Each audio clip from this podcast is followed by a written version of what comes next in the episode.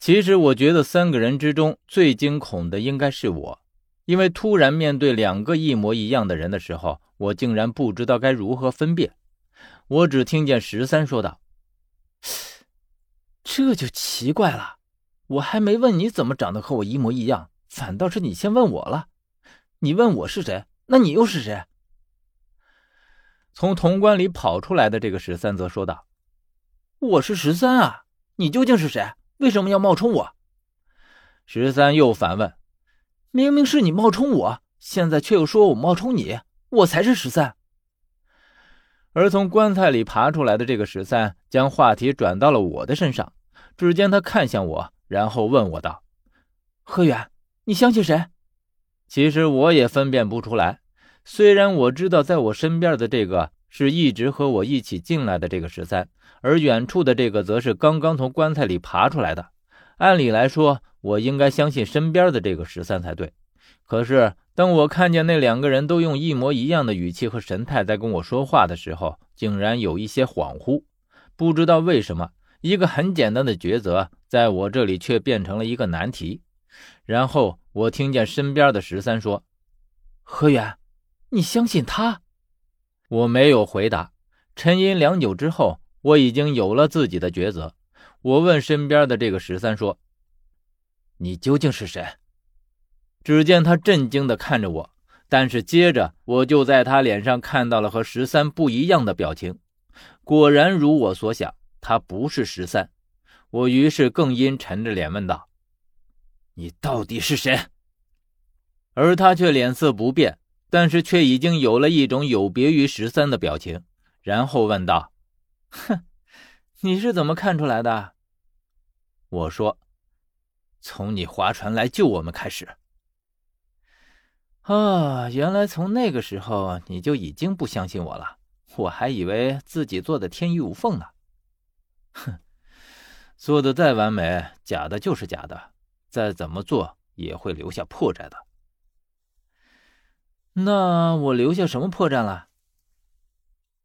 从你划着船出现的那时起，我就注意到你身上的一种味道，啊，一种味道，看似你身上沾染了很多腐尸水和沼泽的泥污，可是你身上的这种味道却并不是这些混合在一起发出来的。你身上有一股腐尸臭，起初我也以为是因为你身上沾了腐尸水的缘故，可是当我听到你说话的时候，闻到了更浓烈的腐尸臭。所以我开始明白你为什么一声不吭了，因为你怕露出破绽，而这也正是你越来越反常、越发让我怀疑你的原因。哈，你竟然留意了这么多细节，我还以为你察觉不出来呢。何源，你倒是挺细心的呀。还不单单如此，你为了遮掩你的反常，所以假造了鬼上身的假象。其实从一开始你就没有被鬼上身，这一切都是你装出来的，为的就是能把一切反常的举动都推诿过去，是不是？可是他却笑了起来，然后问我：“哼，可是你又如何解释你看到的呢？你明明在镜子里面看到了他附在我身上，支配着我的一举一动。所以这正是我要问你的。”究竟他是什么东西？你和他是不是事先就串通好了的？而他的脸上却带着诡异的笑容，然后缓缓的说道：“何源，我以为你能够揭穿我，就已经猜到了一切。现在看来，你也只是看到了一点皮毛而已。不过是让你侥幸猜中了我的身份。现在我也不妨告诉你，其实从进入的这里开始。”我就没打算瞒着你，因为你迟早都会发现潼关，迟早也会看见他。本来刚刚你就可以揭穿我的身份，只是你却不愿意看到潼关里的人，白白耽搁了好长时间。我沉声问道：“你究竟是谁？接近我们有何企图？”他却不急不忙，虽然站在我和十三中间，却有恃无恐。他转头看了一眼十三，说。也许我应该告诉你，自始至终和你进来这个魏大良城的都是我。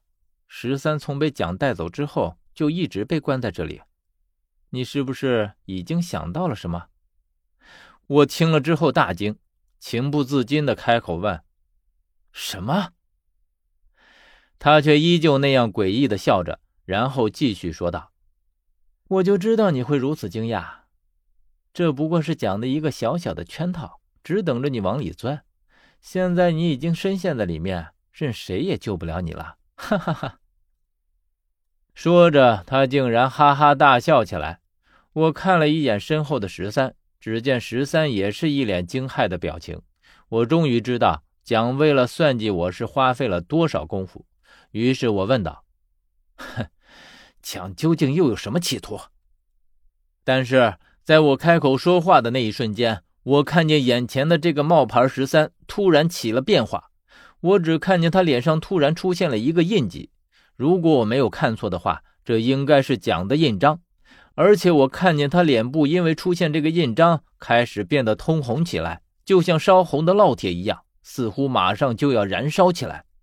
而他的面色却不变，只见他始终都看着我说道：“蒋想要的是一石三鸟，何远，你逃不掉的。这个计划天衣无缝。”你会按照他的所有算计，一步一步的走下去，无法逃脱。